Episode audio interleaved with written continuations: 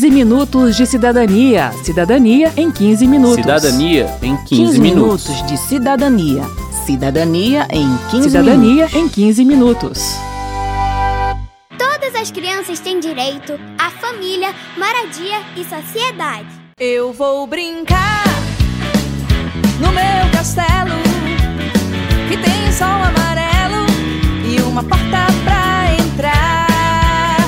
Há exatos 30 anos, no dia 13 de julho de 1990, o Brasil ganhava uma nova lei que chegava com o intuito de revolucionar o lugar das crianças e dos adolescentes na nossa sociedade. Trata-se do Estatuto da Criança e do Adolescente, conhecido como ECA, e tema do 15 Minutos de Cidadania de hoje. Eu sou Mauro Ticherini. E eu sou Verônica Lima. Toc, toc, toc, toc. Quem será?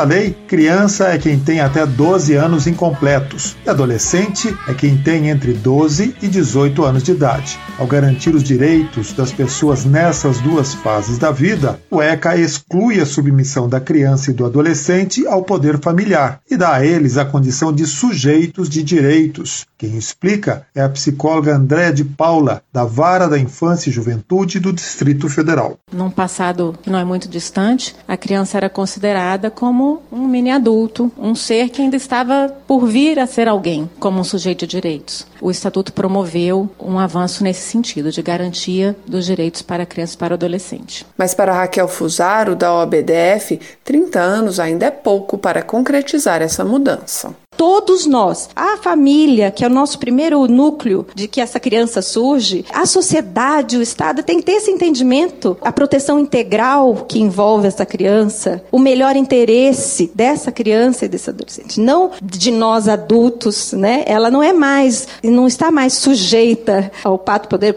agora o poder familiar, enfim, ela tem os direitos dela. E eu falo que desde que a gente teve a Convenção dos Direitos Humanos, a gente colocou lá, tá lá que todos nós somos livres e temos direitos. Por que não criança e adolescente? O ECA, na verdade, vem para consolidar as mudanças iniciadas pela Constituição Federal, que, em seu artigo 227, estabelece o princípio da absoluta prioridade da criança e do adolescente. Ele diz: É dever da família, da sociedade e do Estado assegurar à criança, ao adolescente e ao jovem, com absoluta prioridade, o direito à vida, à saúde, à alimentação, à educação, ao lazer, à profissionalização, à cultura, à dignidade, ao respeito, à liberdade e à convivência familiar e comunitária, além de colocá-los a salvo de toda forma de negligência, discriminação, exploração, violência, crueldade e opressão. O artigo 4 do ECA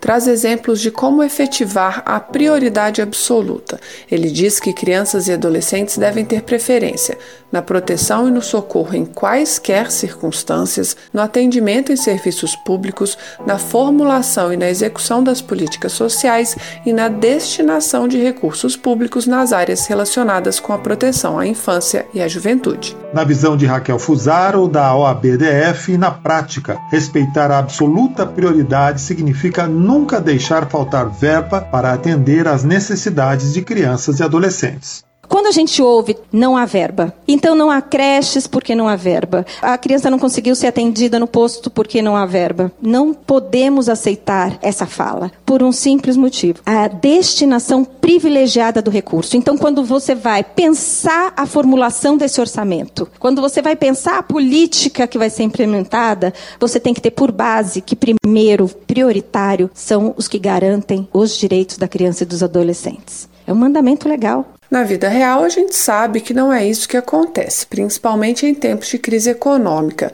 Mas, segundo a secretária adjunta da Secretaria Nacional dos Direitos da Criança e do Adolescente, Petrúcia Andrade, mesmo havendo necessidade de se fazer um ajuste fiscal, há esforço por parte do governo para assegurar as políticas voltadas para crianças e adolescentes.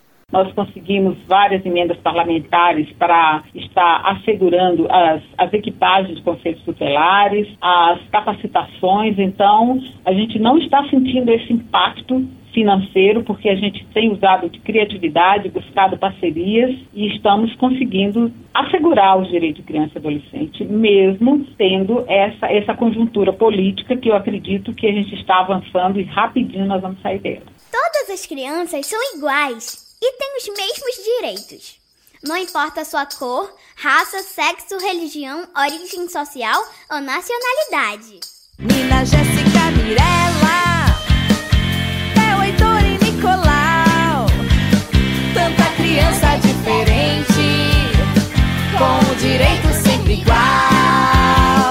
Quando se trata de dinheiro público, todo mundo sabe mesmo que o cobertor é curto e que o gestor público precisa fazer escolhas entre um e outro setor. Mas, na visão de Raquel Fusaro, essa lógica não poderia ser aplicada para investimentos na área da infância e juventude, justamente por conta da absoluta prioridade conferida a crianças e adolescentes pela Constituição, e também porque, segundo Raquel, o setor sofre mais pela má gestão do que pela falta de recursos. No orçamento da criança e adolescente sobram milhões todo ano. O orçamento nunca ele é executado integralmente, assim como o fundo dos direitos da criança e do adolescente também não são executados em sua integralidade. Muito pelo contrário. O fundo da criança e do adolescente, por exemplo, daqui do Distrito Federal, que não chega a 20% de execução do fundo. OCA é o orçamento da criança e do adolescente, ou seja, os recursos que cada setor do governo, saúde, educação, esporte, etc., destina a políticas voltadas à infância e à juventude. Os fundos da criança e do adolescente são geridos pelos conselhos de direitos, órgãos colegiados com participação do governo e da sociedade civil e que existem nas esferas municipal, estadual e federal. O Conselho Nacional dos Direitos da Criança e do Adolescente, CONANDA, foi criado em 1991 e é responsável pelas diretrizes para a criação e funcionamento dos conselhos estaduais, distrital e municipais e dos conselhos tutelares, além de ser gestor do Fundo Nacional da Criança e do Adolescente. CONANDA define ainda as diretrizes para as políticas de infância e adolescência e fiscaliza as ações de organizações governamentais e não governamentais no atendimento a essa população. De acordo com Ariel Castro Alves, que é ex-conselheiro do CONANDA e atual integrante do Conselho Estadual de Direitos Humanos de São Paulo, os conselhos de direitos são espaços de participação da sociedade nas decisões do governo. Os conselheiros podem, por exemplo, fiscalizar se o dinheiro da área da infância e juventude está sendo investido em viagens de membros do governo ou está sendo investido diretamente em programas sociais relacionados à proteção da criança e do adolescente. Enfrentamento à exploração sexual de crianças e adolescentes lá na ilha de Marajó, no Pará, por exemplo. Quantas crianças estão sendo atendidas? Quantas meninas e meninos foram tirados da situação de exploração sexual? Segundo Raquel Fusaro, as dificuldades de execução dos recursos dos fundos da criança e do adolescente estão relacionadas à falta de pessoal, de capacitação e de ferramentas de gestão. No Distrito Federal, ela explica, o dinheiro que não é gasto volta para os cofres do governo e acaba sendo aplicado em outros setores. Além da melhoria na gestão, ela defende mais transparência para que a população possa acompanhar as decisões de investimento tomadas pelo poder público. A deputada Paula Belmonte, do Cidadania do Distrito Federal, dá um exemplo de escolha que pode ser questionada. Um custo de um, de um jovem no ensino fundamental ensino médio, 4 mil reais por ano. Quanto custa um jovem no socioeducativo? De 9 a 14 mil reais por mês.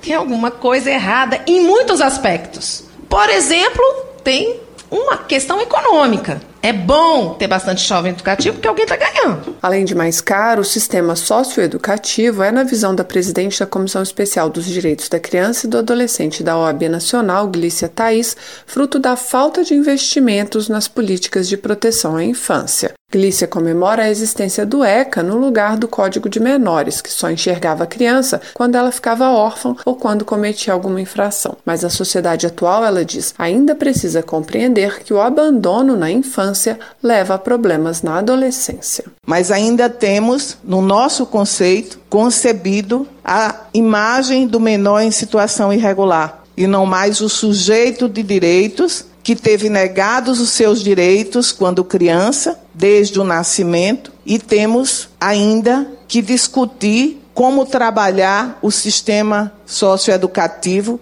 sem compreender que isso foi exatamente a ausência de direitos que permitiu que a sociedade nociva transformasse aquela criança num adolescente que comete atos infracionais. A deputada Paula Belmonte afirma que mudou de opinião em relação à redução da maioridade penal depois de compreender esse ciclo. Eu era a favor da diminuição de maioridade penal. Hoje eu sou totalmente contra exatamente por isso.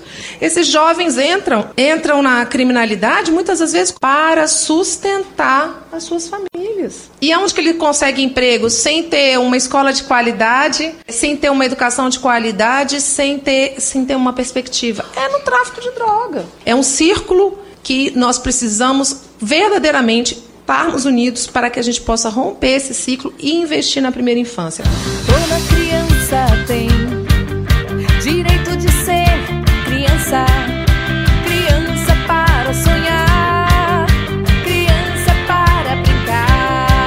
Desde 2016, o Marco Legal da Primeira Infância reforça o dever do Estado de investir em políticas públicas para os primeiros seis anos de vida das crianças brasileiras. A secretária adjunta da Secretaria Nacional dos Direitos da Criança e do Adolescente, Petrúcia Andrade, apresenta os investimentos do governo atual no setor um programa como Criança Feliz, que né, hoje atende 3 milhões e 500 mil crianças. Então a gente sabe da importância dos mil dias para que essa criança rompa com o ciclo de pobreza, que essa convivência familiar ela é importantíssima, ela é estruturante para essa criança, para que ela não desenvolva violência, né? O programa Criança Feliz, lançado em outubro de 2016, tem como ponto central a visita semanal de técnicos às casas das famílias de baixa renda para acompanhar e estimular o desenvolvimento das crianças até os 3 anos de idade, com o objetivo de vencer a pobreza. Quero saber. Quero saber.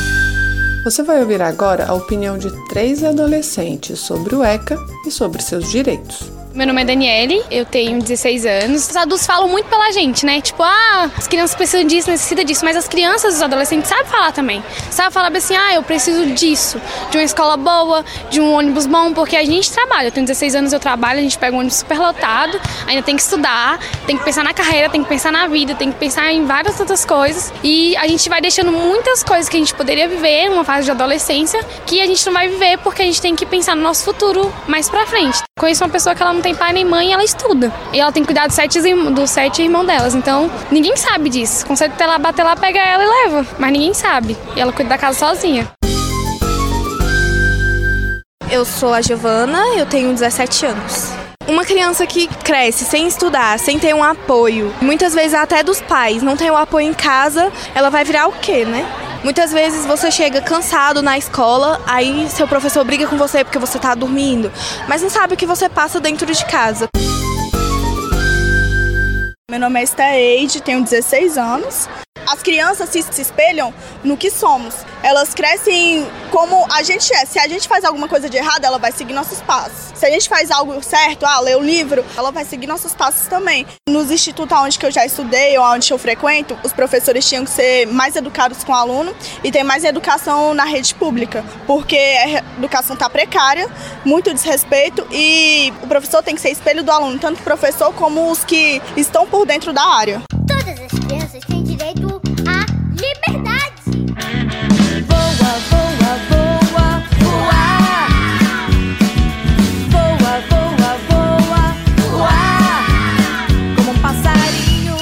Termina aqui o 15 Minutos de Cidadania, que teve produção de Cristiane Baker, reportagem de Verônica Lima, trabalhos técnicos de Milton Santos, apresentação de Mauro Tiquerini, de Verônica Lima e edição de Márcio Aquiles Sardi.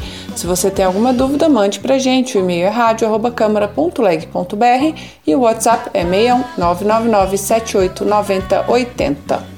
O 15 Minutos de Cidadania é produzido pela Rádio Câmara e transmitido pelas rádios parceiras em todo o Brasil, como a Web Rádio 13 de Maio de Pouso Alegre, Minas Gerais. Você pode conferir todas as edições do programa no site radio.câmara.leg.br e no seu agregador de podcast preferido. Uma boa semana e até o próximo programa.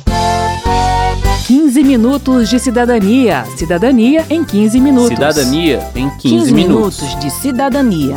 Cidadania em 15 Cidadania minutos. em 15 minutos.